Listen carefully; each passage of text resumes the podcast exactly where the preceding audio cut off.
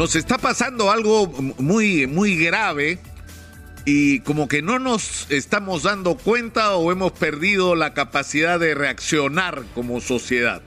Es decir, hemos normalizado la mentira, la falsedad, la cantidad de información falsa que circula en las redes sociales es simplemente impresionante.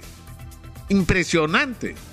O sea, todos los días me llegan mensajes de gente preguntándome, fíjate esto, ¿será verdad? No, pues obviamente, mentira, es que hay, hay unas cosas increíbles, ¿no?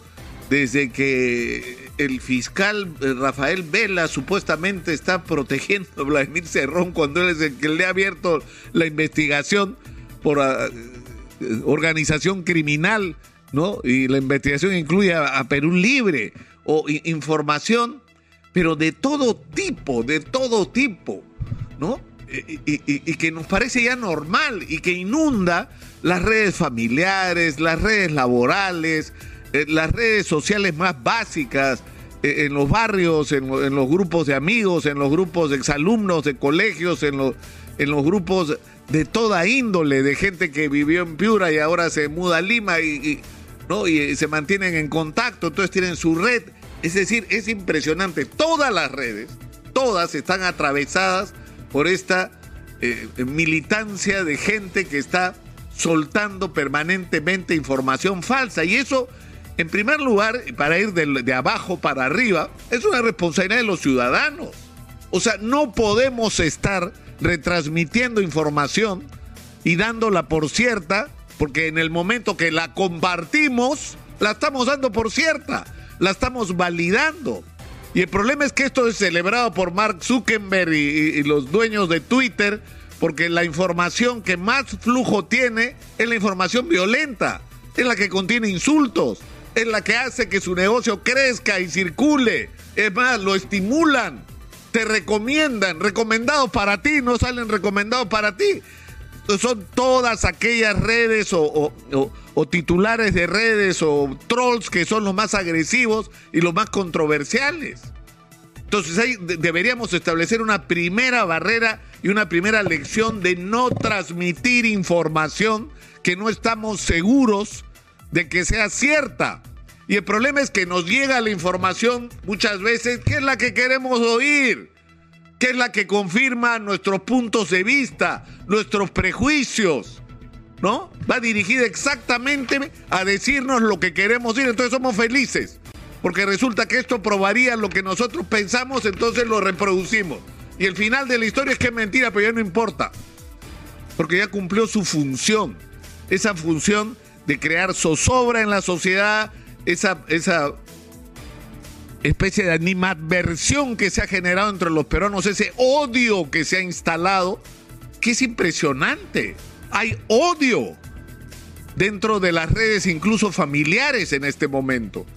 Y no somos conscientes de lo que está pasando, pero eso es un tema que tiene que ver con la responsabilidad ciudadana. Pero ¿qué cosa está haciendo Twitter y Facebook y TikTok e Instagram?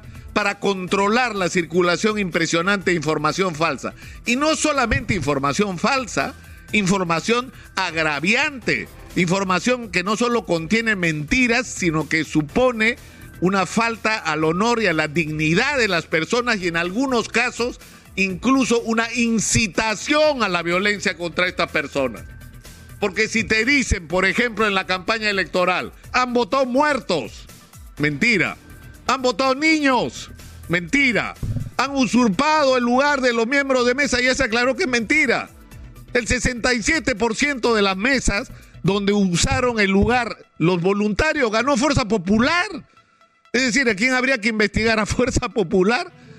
Han impreso las actas y ahí nos han robado la votación. En el 93% de los casos en que se imprimieron las actas en los centros de votación ganó Fuerza Popular. Es decir, se han dicho una cantidad de mentiras, pero entonces viene, viene la, cadena de mentiras que empiezan a irritar, irritar, irritar, y la gente se indigna cada vez más. Y de ahí te dicen, el presidente del Jurado Nacional es comunista. Y está tratando de que favorecer a este comunista de Castillo, porque todos son unos terroristas. Entonces la gente dice, vamos a saltar la casa del presidente Jurado Nacional de Elecciones. Estuvimos a esto a esto de que la cosa no se pusiera peor. A un centímetro ya del pase a la violencia física directa. Es más, estamos en ese momento, en ese límite. Entonces, acá hay un problema de control, primero de quienes administran estas redes sociales, que no se pueden lavar las manos. No, ellos simplemente son una plataforma, entonces cualquier mentira se puede poner y no hay control. Y el problema es que esa falta de control se ha extendido a los medios de comunicación. Está ocurriendo hoy que desde los grandes medios de comunicación y algunos pequeños que se creen grandes, ¿no? Se dicen mentiras y se agravia a las personas y no tiene ninguna consecuencia. Ninguna. En el Perú la señora Lourdes Flores se puede parar en una conferencia de prensa que es transmitida en el Perú y en el mundo y decir mentiras y no pasa nada. Nada. Porque dijo mentiras sobre lo que estaba pasando en esta elección y enervó al país y no tiene ninguna responsabilidad. Ahora está pensando ser candidata a las elecciones municipales por fuerza popular. Es decir, es el premio por haber mentido durante la campaña en su defensa de la supuesta teoría del fraude en mesa. Es decir, no puede ser que no pasen ahí. El colegio de abogados, ¿qué tiene que decir? Sobre abogados que mienten ante la opinión pública en situaciones críticas. Es decir, ¿qué, qué eh, niveles de, de regulación tenemos como sociedad, de autorregulación, para que esto no ocurra? Yo creo que eso es un problema muy grave. Y es un tema que tenemos que enfrentar porque habría que estar loco para pretender establecer niveles de control que le roben a la gente la libertad y el derecho a opinar y a informarse a través de las redes sociales. Eso es una conquista de la humanidad que no hay que perder. Pero quienes están dañando esa conquista de la humanidad son aquellos que están haciendo un mal uso de esas redes sociales y de esa posibilidad de informarse a través del, Internet y enriquecerse a través del Internet para introducir mensajes de odio, de confrontación, para decir mentiras, para difamar personas, para generar falsas teorías que dividan a la sociedad. Tiene que haber mecanismos de control sobre esta gente. Y el problema comienza con los administradores de estas redes, que son felices, porque ¿qué, qué, qué creen que es lo que se hace viral? por ejemplo, en el Twitter. Entren al Twitter y miren qué cosa es viral.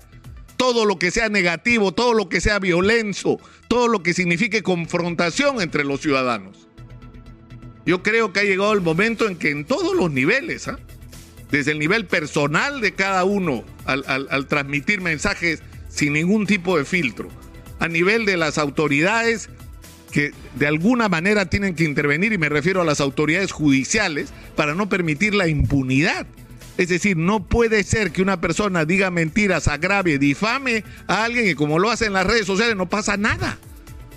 No pasa nada, no hay ninguna responsabilidad de ninguna naturaleza. Eso no puede ser, eso es inadmisible. Deberían actuar de oficio las autoridades.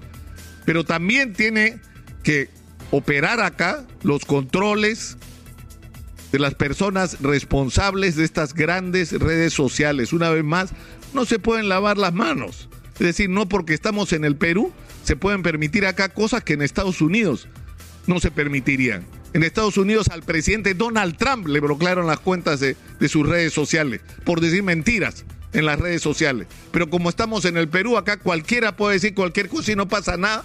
¿Qué tenemos de diferente?